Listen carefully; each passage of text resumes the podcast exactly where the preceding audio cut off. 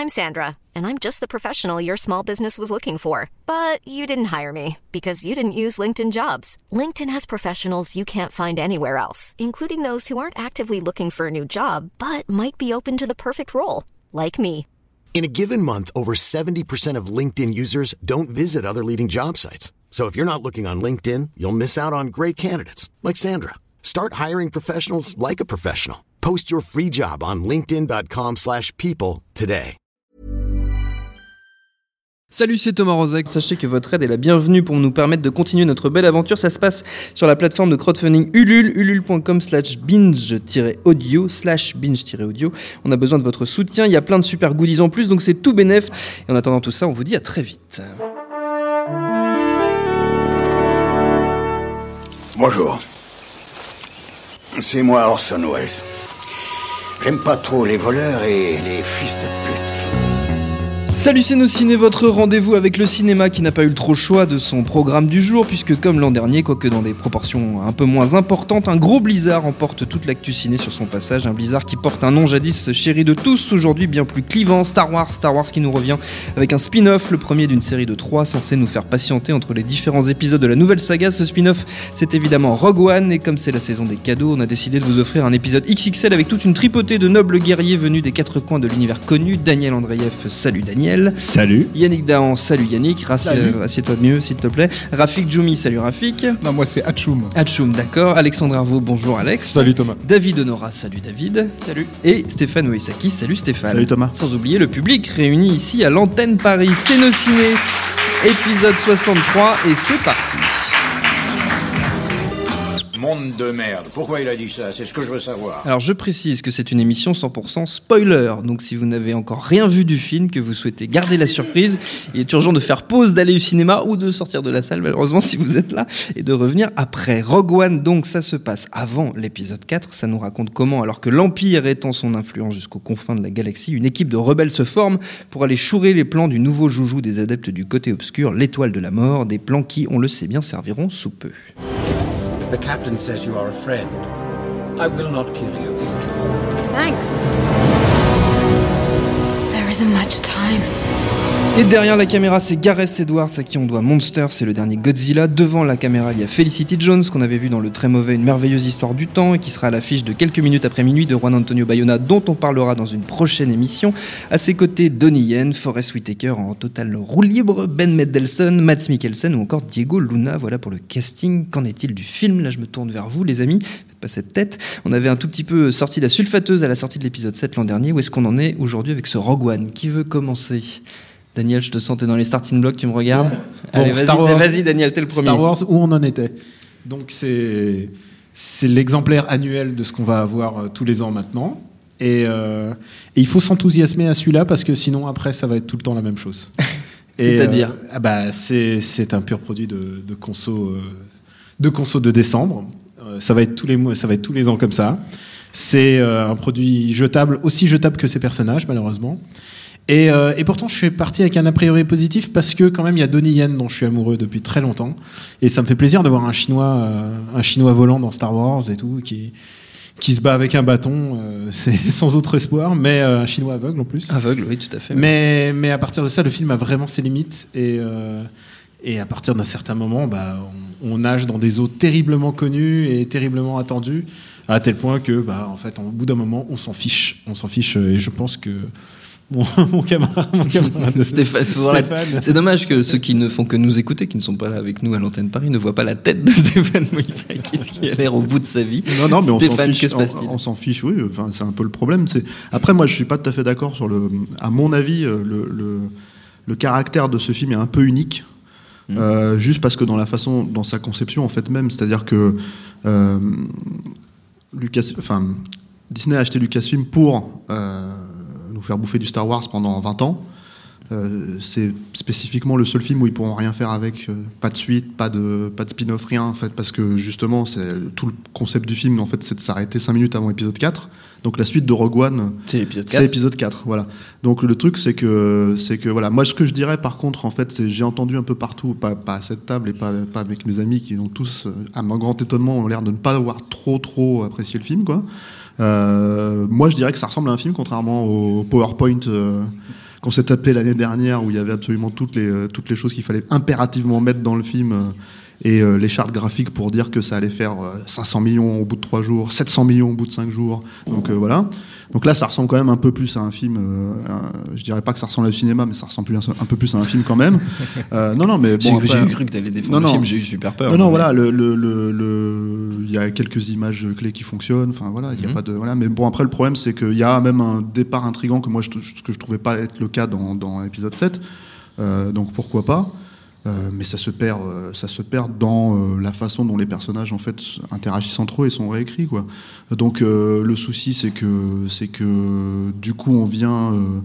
alors j'ai l'impression que il y a tant qu'on y est à spoiler, hein, je, suis, je suis vraiment désolé pour les gens qui sont là, qui l'ont pas vu. Qui ne l'ont pas vu. Voilà, il y a, y a, moi je trouve qu'il y a un truc sur lequel j'ai l'impression que tout le monde ici est, est un peu dur, on va peut-être un peu taper dessus, mais que moi je trouve qu'il est peut-être le seul truc qui, un temps soit peu, nous donne une fenêtre vers l'avenir.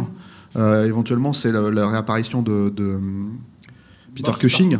Moff Tarkin. Voilà, dans dans le rôle de Moff Tarkin, et qui, euh, que je trouve quand même, parce que c'est quand même du full frontal, Mhm. euh, euh, avec un acteur qui est mort. Non, mais du, je veux dire, on le voit, pas. Rassurez-vous, on ne voit, on ne voit pas Peter Cushing tout nu. c'est- un Peter Cushing en CGI. C'est. Ouais, c'est un Voilà. personnage. Mais c'est- ce que je veux dire, c'est que on le voit, on le voit. On voit son visage, il est pas juste suggéré, il est voilà. pas suggéré, Mm. comme il me semble dans l'épisode 3. euh, Ils ont essayé de le faire à l'époque. Et, euh, et, euh, et c'est assez bluffant parce que du coup, tu te dis, euh, si, les, si Disney et Lucasfilm ont les droits pour, euh, pour récupérer certains acteurs qui sont décédés, ça peut donner, euh, comment dire, euh, une vraie continuité éventuellement avec avec la trilogie originale, quoi. Mais bon, après, voilà, c'est, je pense que ça passera pas la deuxième vision vraiment parce qu'on on- sait quand même qu'on est en train de regarder de, de l'image de synthèse, euh, voilà. Mais bon, c'est, c'est, int- c'est intéressant, quoi. Moi, ce que- David Ce que j'ai un peu envie de, de sauver dans le film, euh, c'est c'est justement les effets spéciaux. Et je, et je vois un peu le film comme une sorte d'hommage à, à ILM, euh, où euh, en fait on, on s- on va s'intéresser euh, au- enfin, via les personnages au pire que second couteau. quoi. C'est c'est dans, la, dans la trilogie originale, ce sont les. Les, figurants, voire même des figurants qui n'apparaissent jamais à l'écran et qui n'apparaissent jamais dans le récit. Et, euh, quelque part, c'est le problème du projet, c'est-à-dire que pour- pourquoi on s'intéresse à ces personnages alors que dans le mythe, euh, ce, sont euh, justement les personnages auxquels on n'a pas choisi de s'intéresser. Donc il y a, ça qui fait que le- le film paraît un peu pointless. Et en même temps, euh, bah, moi, mes, mes quelques moments d'émotion devant le film, ce sont des, euh, bah, des, des- des- des moments de, de matte painting, des, des- des- des grandes scènes, euh, le- la collision entre les deux vaisseaux, euh, qui, qui est, sur lequel on reste pas assez longtemps, mais qui est, qui est, enfin, je trouve vraiment Entre les deux. Star Destroyers Euh, à la Il y, a- fin. il y a- il y a une scène d'explosion au ralenti avec le, le- enfin, les, débris de l'explosion qui, vont dans l'espace. Enfin, il, y y a des choses qui visuellement, sur des très très petites périodes dans le film, euh, sont, euh, assez éblouissantes. Et euh, bon, le tout est, bah, je vous rejoins là-dessus, dans, un, dans un récit vraiment pas très passionnant, avec des, des, personnages pas très développés, des, des, séquences qui s'enchaînent un peu sans, sans, sans passion.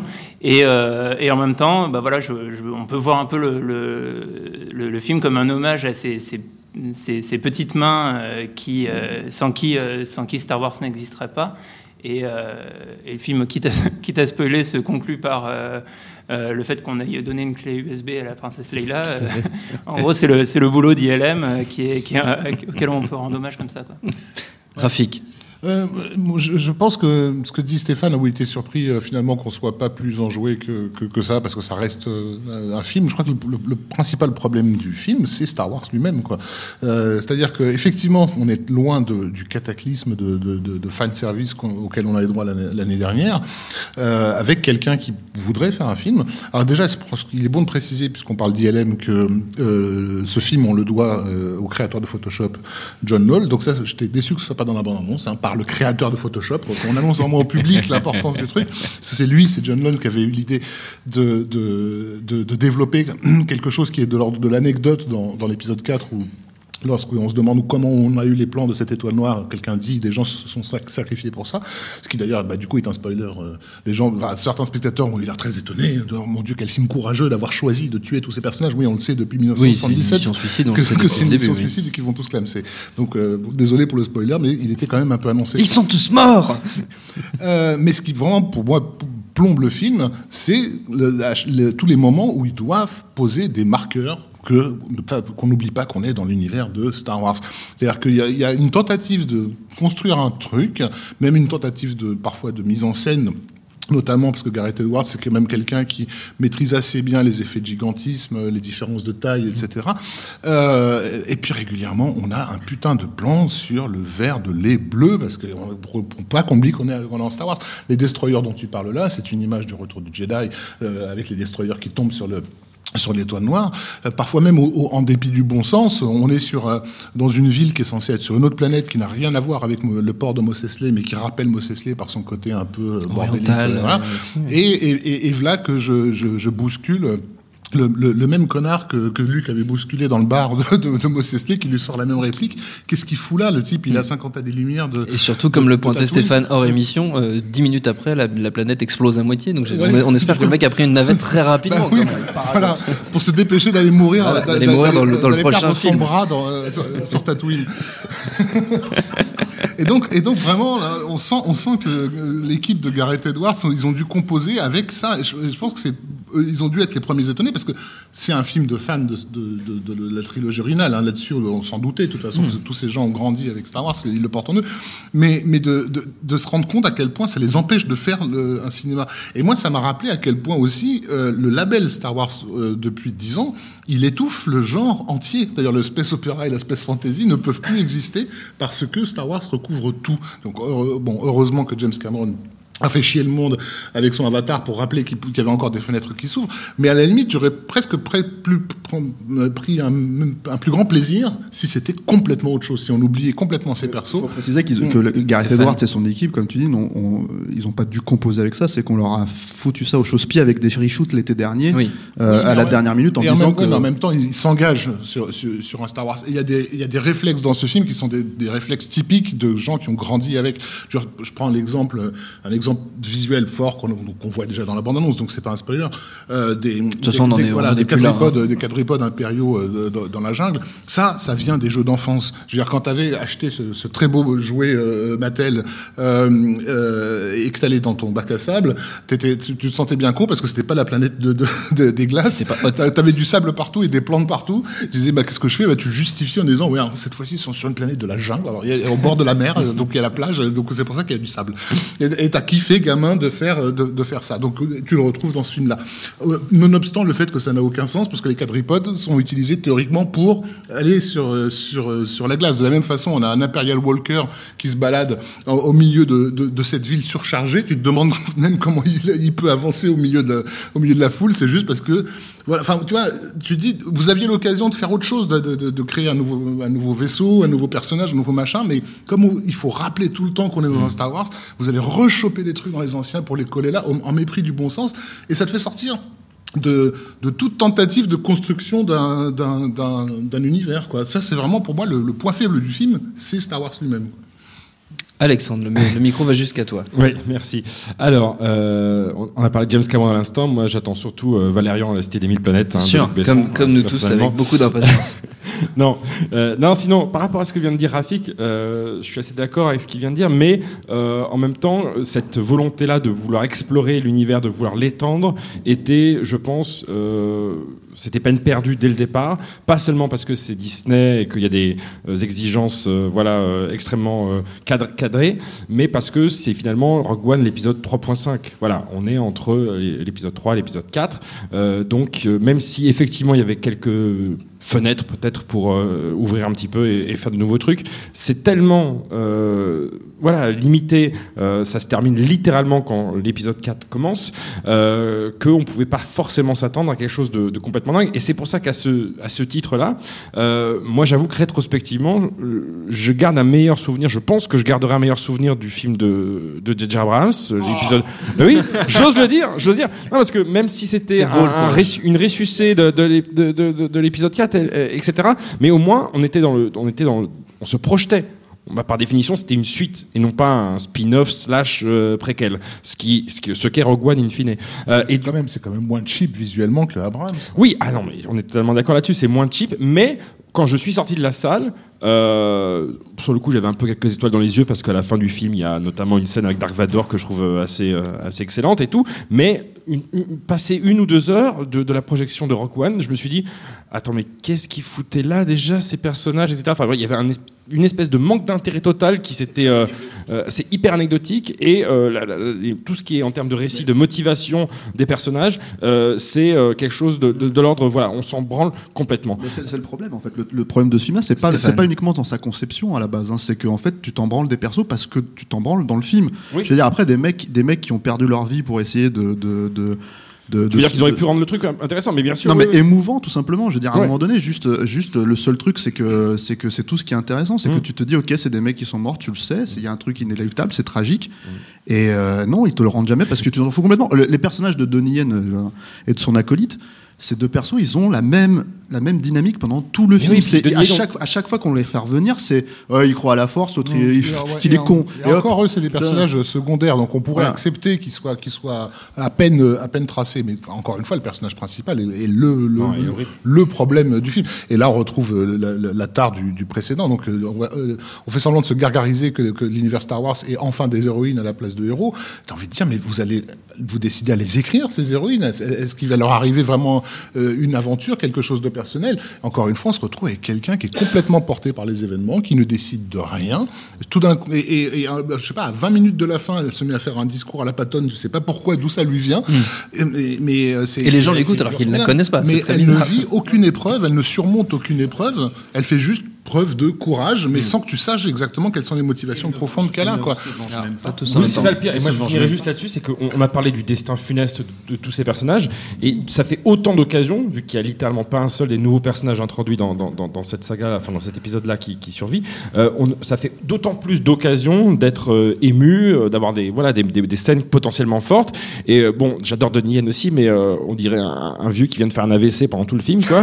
euh, force avec moi, force avec moi. Enfin, c'est c'en est gênant au bout d'un moment. Et, et- et du coup, quand il meurt, on est presque rassuré. c'est les seules phrases qu'il sait dire en anglais apparemment. Oh, mais c'est.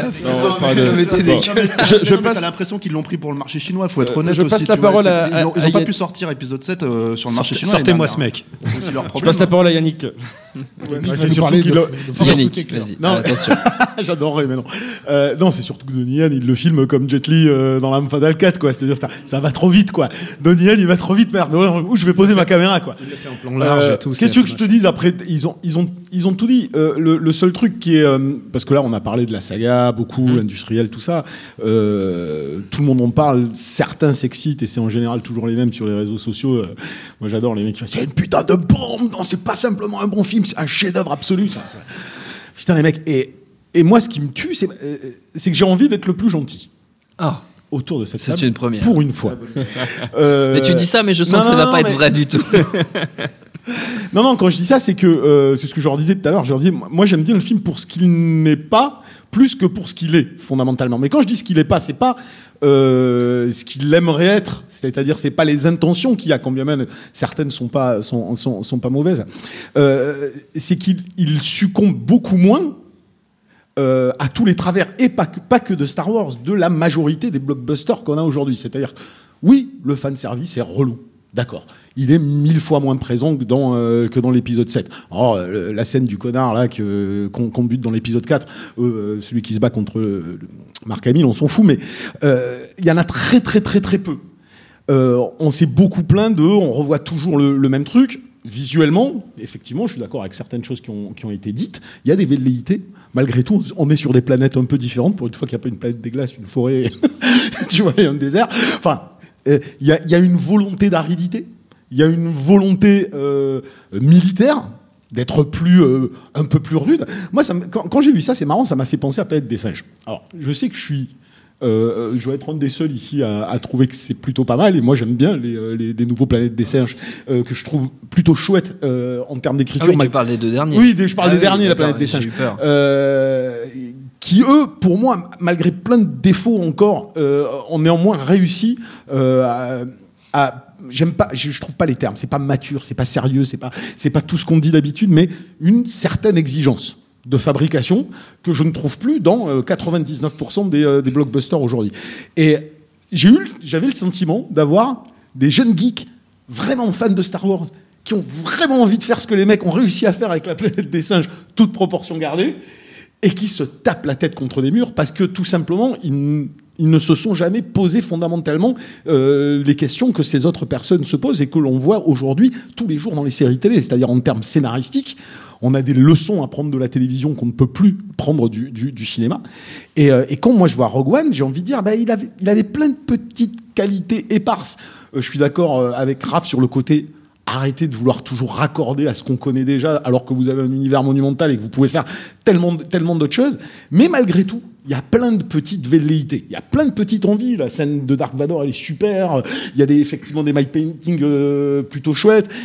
C'est même pas les scènes d'action qui sont Ah, là, intéressantes, oui, c'est les la scène de Vador, elle, elle vaut le coup qu'on s'arrête euh, un, un peu de- dessus. Euh, C'est toi, Thomas, qui me. Qui me- Ah oui, la, la scène où il, a- il arrive. Ah. Alors moi j'étais très étonné, je trouvais que c'était presque un aveu d'échec. euh, le, le moment où la première fois qu'on voit Dark Vador euh, en costume, on va dire, c'est donc Ben Mendelsohn qui vient le voir sur son espèce de planète de feu, et d'un seul coup Vador apparaît, et c'est il apparaît en nombre porté qui est gigantesque et qui écrase le personnage, qui d'un seul coup devient un petit garçon, lui qui est plein d'ambition, qui est très très énervé. Et je me dis en fait c'est Gareth Edwards, c'est Gareth Edwards qui face à Star Wars arrive euh, la fleur au fusil, et d'un seul coup se retrouve écrasé par le mythe et n'arrive plus à n'arrive plus à assumer veux, son ambition. pourquoi, pourquoi pas? Je trouve juste que la, que la scène, et en termes de mise en scène, et en termes d'iconisation d'un personnage qui n'avait pas besoin de ça pour exister, mais malgré tout, euh, après cette tapée du doudouland en permanence, d'avoir un mec qui se dit bah, Putain, ça représentait quelque chose pour moi. J'essaye au sûr. moins 20 secondes de faire ce que ça représentait pour On moi. on parle de la- de l'apparition de Dark Vador, donc. Moi, je par- Le- ah le- non, moi, le- je parlais de la scène dans le couloir, dans le noir. Ah oui, toi, tu parles de la- scène Mais- de fin. Ah oui, moi, je parle pas de la même scène. Parce que la, la- Ouais. la scène dont il parle là, le truc qui est hilarant, c'est surtout t'as Dark Vador qui engueule le mec parce qu'il a tué Ouais, trop de gens. c'est ça. Ouais. Donc là, à un moment donné, tu non, te ça, dis c'est- c'est la première ça, apparition de d'accord. Dark Vador et c'est Ça, ça, d'accord. c'est ça. Moi, je parlais de la scène, je parlais de la, celle avec la le finale, qui voilà, apparaît dans qui, le qui noir. celle-là pour le coup est bien plus Non, impressionnante. Non, mais effectivement, on, a, tourné autour, mais le, problème fondamental, c'est de l'écriture. C'est un niveau d'exigence a tellement baissé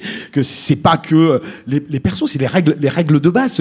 Cette nana, euh, elle, elle est définie, déjà elle fait rien, mais elle est définie par rapport à son père, point barre, c'est-à-dire c'est une demi-ligne de scénar, et derrière, à part le fait qu'elle est rebelle, pff, rien à branler. Alors, On sait rien. Mais même le seul flashback que nous offre le film, qui serait censé nous éclairer sur ses motivations, ne nous dit rien du tout. C'est ça. C'est De- assez, assez dingue que. On parlait de Donnie Yen et de son pote. Donnie Yen et de son pote, c'est pas simplement qu'ils font toujours la même blague, c'est qu'ils sont pendant tout le film avec les héros et ils s'échangent deux putains de phrases. Ils sont censés être le pendant, ils sont censés être.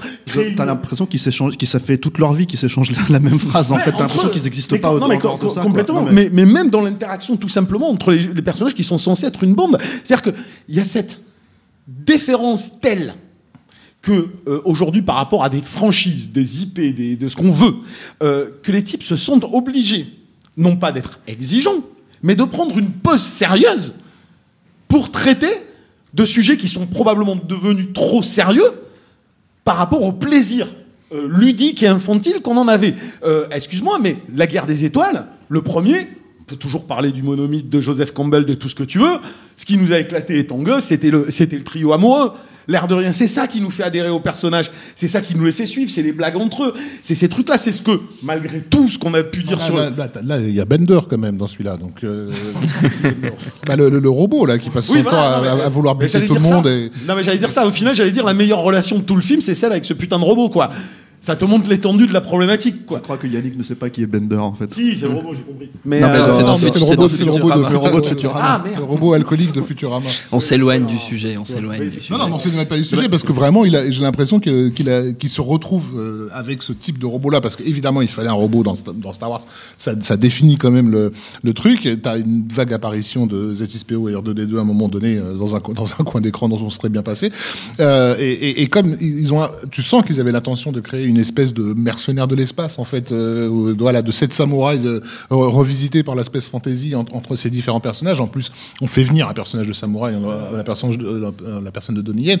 Euh, il faudrait voir les, versions du script qui, sont passées, mais je ne doute pas qu'à un moment donné, on était dans un trip, cette samouraï, 12 salopards, euh, de gens qui s'envoient des vannes, euh, etc., dans, dans, dans, le vaisseau, et que les seules répliques un peu cocasses qui sont restées, c'est celles qui sont euh, données à ce, à ce robot, quoi, le Bender, donc. Et euh, voilà, mais c'est un peu dommage parce que c'est le seul truc, le seul truc vivant. euh, de- de- De toute façon, tout l'aspect, tout l'aspect un peu soi-disant radical, radical de, de cet épisode, pseudo radical de cet épisode, il est de toute façon, euh, je veux dire, en gros, c'est c'est la fin de, de, de Rogue One, c'est la fin de Terminator 3, c'est inévitable.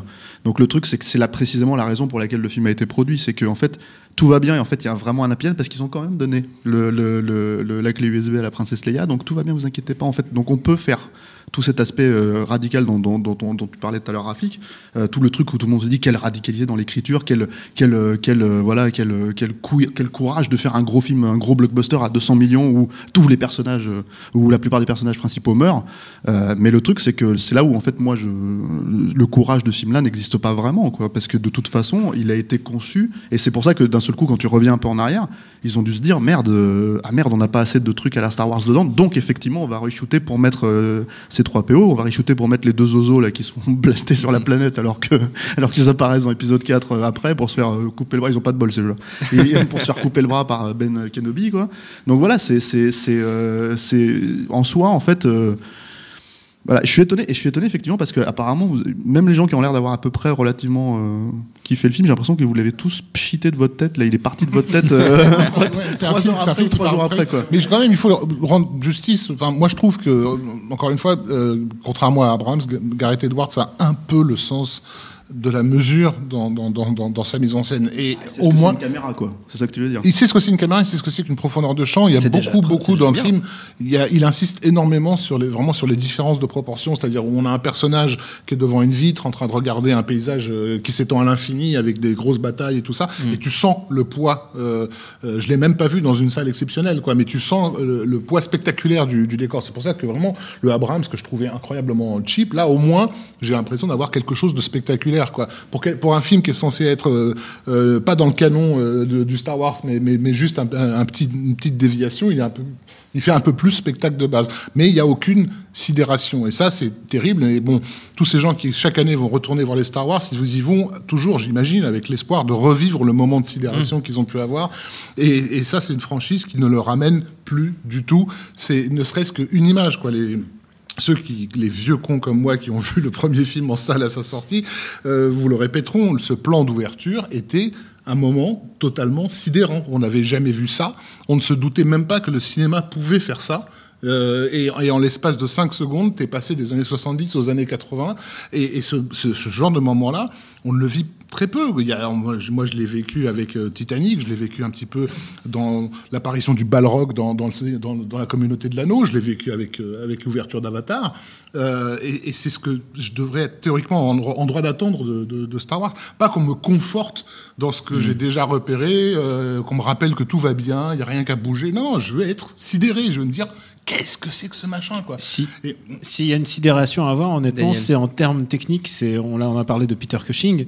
On se demande un peu. D'ailleurs, Peter Cushing, il me fait vraiment penser. euh, moi, je suis pas bon, je suis pas d'accord. Je trouve que ça, ça- déjà ça se voit. Moi, vraiment ça me que fait- c'est- ça me fait sortir complètement du film. gênant. Et je parle même pas. sait, en voilà, fait, et je parle le même pas de la fait. princesse Leia parce qu'elle est là où vraiment on est. C'est est- c'est ce qu'on appelle l'uncanny valley. C'est au moment où ça devient Mm. trop horrible. C'est une trop représentation trop, horrible de la réalité et qu'il fallait mieux faire un truc vraiment tout en image de synthèse.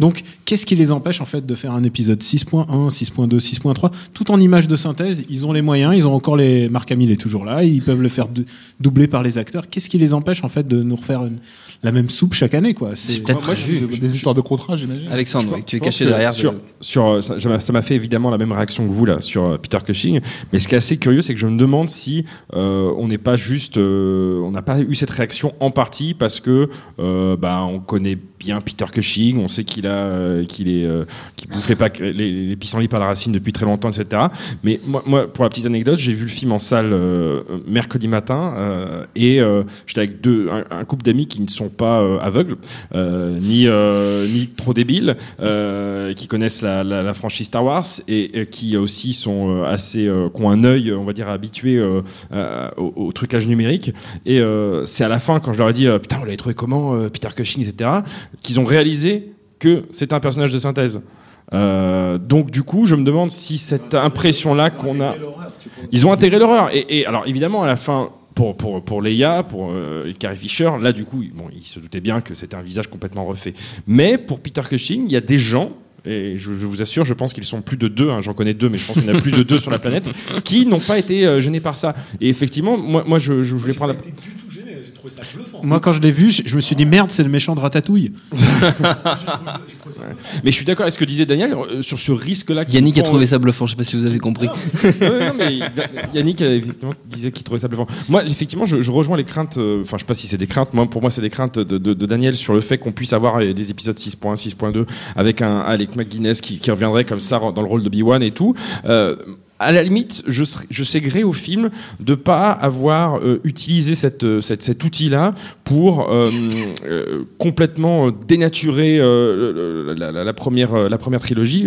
Lucas l'a très bien fait tout seul, en essayant d'intégrer plus de choses. Et pour moi, l'exemple type, tout à l'heure, Stéphane citait Terminator 3. L'exemple type du- du- du- de l'auto-viol de franchise, c'est Terminator 5, qui réécrit le premier en rajeunissant Schwarzenegger et en ayant carrément des scènes du premier intégrées dans le 5, etc. C'était vraiment une bouillie euh, infâme dans le résultat, aussi bien visuellement que, que- que scénaristiquement. Euh, là, au moins, le fait que euh, Edwards et surtout ses scénaristes restent dans un précaré. Mais T5, c'est exactement l'inverse justement de, de, de Rogue One. C'est-à-dire que dans la conception même de T5, c'est une volonté de reboot. Le, le truc, c'est que tout simplement, en fait, ils se disent, ok, donc on on peut pas redémarrer sur ce Mm. qu'on a fait. On peut pas faire la guerre des, des machines que tout le monde attend et que personne n'est allé voir avec Terminator 4. Donc le truc, c'est que qu'est-ce qu'on fait? On fait un espèce de jeu à la con à la Retour vers le futur 2 où on revient en arrière et on, et on retconne en fait le- le- le- l'histoire. Là, tu peux pas faire ça parce que si Oui, tu fais ça, tu fais ça dans Rogue One. Non, mais c'est pas ça. Si tu fais ça dans Rogue One, t'as plus épisode 4, 5, 6. Donc, euh, et donc 7, et donc 8 qui sort l'année prochaine, et donc 9, et blablabla. Donc le truc, si tu veux, c'est qu'ils sont, ils sont, c'est un truc de, c'est un jeu de chausse-pied en fait. Si tu veux. Ça, on va essayer de faire rentrer un truc dans, euh, dans la pompe, et en fait, euh, la pompe, elle, existe déjà. Tant pis si tu fais du 42 au lieu, au lieu du 40. On essaie de, de- de le faire rentrer autant que possible, et si, si ça te fait un peu mal, bah, c'est comme ça. Donc le truc, c'est que, c'est que, c'est ça le, le- le- et c'est d'ailleurs, c'est la, la- la- c'est ce que je disais tout à l'heure, c'est le, le- le même de, de c'est le filet de sécurité en fait de, de, de Lucasfilm et de Disney sur ce film. C'est leur, euh, c'est leur truc pour dire vous inquiétez pas, tout va, ta- tout, tout- tout va, tout va bien aller. De toute façon, épisode 4 arrive. C'est exactement Voilà. ce qu'on ce disait déjà l'année dernière. euh, Moi, ce qui me fait chier dans, C'est dans doudou, y compris pour les fans de Battlefield Earth, il faut le préciser. hein. non, bah, on retrouve le personnage de Forrest Whitaker, Clairement. qui est vraiment, voilà, qui est vraiment qui est le même, il s'est coupé fait. les cheveux. d'un coup, putain, il lui manquait juste limite les dreadlocks, c'est la même- c'est le même. C'est le Ouais, même, il s'est fait couper les dreadlocks. Non, mais ce qui est chiant, c'est que tu remarques qu'en fait, ils l'ont déjà dit, mais on s'en branle en fait. C'est-à-dire que là, on se force presque à en parler pendant 30 25 ça fait minutes. quand même 30 Non, minutes qu'on en non, mais parle, c'est ça hein. Non, mais c'est ça que je veux dire, c'est que. On est en- on est en au train de moins- chercher des qualités. Ouais, euh, au moins euh, le J.J. Abrams, on aimait le détester, tu vois. On aimait chier dessus. On avait fait Comme- 45 comme- minutes comme certains. Là, c'est pas possible, quoi. C'est-à-dire que là, c'est tellement encéphalogramme plat. En fait, tu dis, ouais, c'est pas moche. Bon, en même temps, c'est pas très intéressant. Et puis, pff, pff, pff. Donc, euh, c'est- tu vois, J'ai j'ai bien aimé le design. d'autres trucs, quoi. J'ai bien aimé le design des U-Wing, tu vois. Ouais, voilà, on en est à parler du Oh, design des Il y a un truc, Ah, il y a- ça il y a un va, ça devenir trop spécialisé. David, Et en, en fait, euh, ju- justement, c'est ça le problème, c'est à l'opposé de l'effet de sidération dont, dont parlait Rafik, c'est on, on arrive très vite, en fait, dès, dès ce film-là, à l'écœurement, quoi. Oui. J'en peux plus de Star Wars. Arrêtez. Il y a Non, encore plein de Star Wars comme Marvel va- on qui va vont arriver. taper Ils tous vont les- tous être pareils. On, On va tous dire. taper tous les On ans. plus rien à on rien foutre. Parce que, ça le- remarqué déjà un truc, problème. on n'a jamais, on n'a pas encore dit qu'ils ont le même syndrome Marvel que Marvel maintenant, parce que Marvel, t'as le vaisseau du Shield qui se casse à chaque fois. Maintenant, dans les nouveaux Star Trek, t'as le l'Enterprise qui se casse à chaque fois. Et là, on va te faire à chaque fois le coup de, il faut aller là, mais il faut péter le bouclier magique avant de réussir à aller attaquer. On avait déjà dans Retour du Jedi, on l'a dans celui-là, et je, je suis sûr que la prochaine Star fois, Wars ça avec va, un mec ça va un, un accent du sud, j'y vais. est-ce que- Yannick pourrait faire les doublages quoi, c'est ce qui manque. Il y a un truc, il y a un truc marrant par rapport à ce, à- et ce cette- sera peut-être le mot de la fin où je le par laisserai à rapport à, cette impossibilité du film à déployer son ambition, parce que je pense qu'il y avait de l'ambition quand même pour ceux qui l'ont qui l'ont fait, c'est la musique de, de, de Giacchino, parce que donc pour la, faut le noter, hein, c'est la première, le premier Star Wars où, où John Williams euh, Ne fait pas la ne musique, pas la musique. fait. Et, euh, et, et Giacchino, en fait, pour une raison qui m'échappe, je sais pas si c'est contractuel, ne peut pas utiliser les- ou n'utilise pas les termes, les thèmes, pardon, jusqu'au bout. Donc il y a un effet de coitus interruptus Mm. Oui, extraordinaire où à chaque ça, fois c'est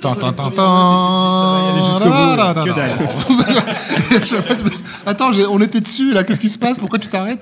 Voilà. Et ça donne un peu une idée de. Pas tout le monde en même temps. Euh, Oui, il n'y a pas Oui, de menu c'est- déroulant. Audace. Personne n'entend ce que tu dis Yannick. Mais euh, Yannick est en train de. Ça m'empêche pas de parler. Euh, je sais, je sais. Yannick est en train de s'indigner du manque de texte défilant. Oui, début qu'il y a pas- il y a pas Mais les relais- pu tenir dans un tweet, hein, je pense. euh, Oui, finalement. c'est vrai. Il y a des mecs, voilà. Euh, et moi, je voulais juste finir sur une note, euh, euh, un nouvel espoir. Oh là là. Euh, moi, mon nouvel espoir, c'est quand même le deuxième spin-off euh, qui sera consacré aux aventures du jeune Han Solo. J'y crois pas mal parce que c'est par les mecs qui m'ont fait. Alors là, je te. Je m'en fous. Alors non, je non, non, non, mais par contre, on ressortira cet extrait de l'émission au moment où on aura vu le film, Oui, Alexandre, bah, je te préviens. euh, vous pourrez, je serai sans doute euh, mort ou euh, exilé à Bugarach. Euh, mais non, non, non, en vrai, le, le- le prochain spin-off qui est sur la jeunesse de Han Solo est réalisé Ouais. par le duo euh, Miller et Lord qui ont fait à la fois des très bons trucs dans l'animation avec euh, Tempête de boulettes géantes, euh, Lego Movie, et aussi bien dans la comédie d'action live avec les deux 21 Jump Street, aussi en série télé avec Last Pan on Earth. C'est vrai que c'est des mecs qui sont très drôles. Je sais pas si ce seront des, des, des cinéastes euh, qui apporteront quelque chose euh, visuellement à, la saga, j'en doute. Mais en tout cas, je pense qu'on peut leur faire confiance pour au moins s'intéresser à leur personnage, leur faire faire des trucs drôles. Le fait qu'ils aient été signés pour faire ce film-là augure, à mon avis, d'une volonté de faire un film d'action à l'ancienne avec des, des punchlines, des relations entre personnages qui ne se contentent pas uniquement d'avancer d'un point A à un point B. Donc je suis assez confiant et surtout au niveau du casting. Alors je me rappelle plus du nom du brave homme qui joue le rôle de Yann Solo, mais on l'avait vu dans, dans, dans, dans plusieurs films intéressants dont pareil les noms ne me reviennent pas. Euh, mais par contre le seul truc, le, non mais le seul Ah, nom que j'ai vraiment, le seul nom c'est celui de Lando. Lando, ça va Lando être joué par. Donald Glover et Donald Glover qu'on adore tous. On en a déjà parlé ici de sa série Atlanta. fait. C'était l'acteur euh, révélé par la série Community qui est aussi rappeur euh, sous le nom- le nom de Childish Gambino. Et euh, ce mec-là avec sa moustache, j'ai trop envie de le voir faire des aventures avec Han Solo, c'est tout. C'est vrai que toi, Alexandre, tu ne seras pas satisfait tant que tu n'auras pas eu un Star Wars par l'équipe de Society Party. hein. Je pense. Mais oui, mais oui. Je, je pense Juste, t'as les mecs de Lego Batman, quoi, dessus. Mais c'est mais c'est vrai que c'est vrai que quitte à exploiter la franchise, faudrait peut-être aller plus loin et en fait changer de genre et, et pourquoi pas dans la pourquoi bah ça, pas dans la comédie, laisse- pourquoi pas dans Laisse-leur le dans temps. ils ont- C'est comme Marvel, ils ont plein de trucs pareils à faire tous les ans, et un jour ils feront leur Deadpool. Hein Et il y aura des blagues et tout, et ce sera fun. Voilà, super, ce sera fun. Peut-être un jour. Avant de se quitter, j'ai pour nos, les gens qui nous écoutent, pas pour les gens qui sont dans la salle, vous aurez un cadeau après, les gens qui sont dans la salle. Les gens qui nous écoutent, j'ai un cadeau à faire gagner, un livre qui s'appelle L'art de Drew Struzan, qui est Drew Struzan affichiste, grand affichiste, bien connu. Euh, pour le gagner, vous répondez à une petite question euh, sur, notre, euh, sur notre page Facebook, par exemple, ou sur nosciné.com, ou dans les commentaires sur la page SoundCloud de Nos Ciné. Question, euh, vu que Drew Struzan a signé notamment l'affiche de la dernière croisade, une question tient sur la Indiana Jones et la dernière croisade. Comment s'appelle la ville orientale d'où part euh, l'expédition pour trouver le Graal dans Indiana Jones et la dernière croisade? À vous, les amis, sur Internet, pour trouver cette réponse. Notre temps est écoulé, mais pas de conseils aujourd'hui, hein, parce qu'on a quand même beaucoup, beaucoup parlé. Merci à tous les six autour de la table. Merci à Jules, à la technique. Merci au public qui a fait le déplacement ici à l'antenne Paris. Rendez-vous sur notre site donc nosciné.com pour retrouver toutes nos émissions, le programme des prochaines, les dates d'enregistrement si vous voulez venir nous voir. Info à retrouver aussi sur binge.audio, le site de notre réseau de podcast Binge Audio. Et puisqu'on en parle, sachez que votre aide est la bienvenue pour nous permettre de continuer notre belle aventure. Ça se passe sur la plateforme de crowdfunding Ulule, ulule.com slash binge-audio slash binge-audio. On a besoin de votre soutien, il y a plein de super goodies en plus, donc c'est tout bénef. N'hésitez pas non plus à noter favorablement si possible ce très beau podcast sur iTunes. Le bon Dieu vous le rendra. Et en attendant tout ça, on vous dit à très vite.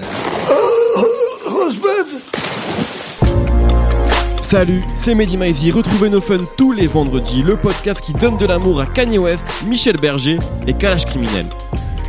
Uniquement dans nos fun. My lady jump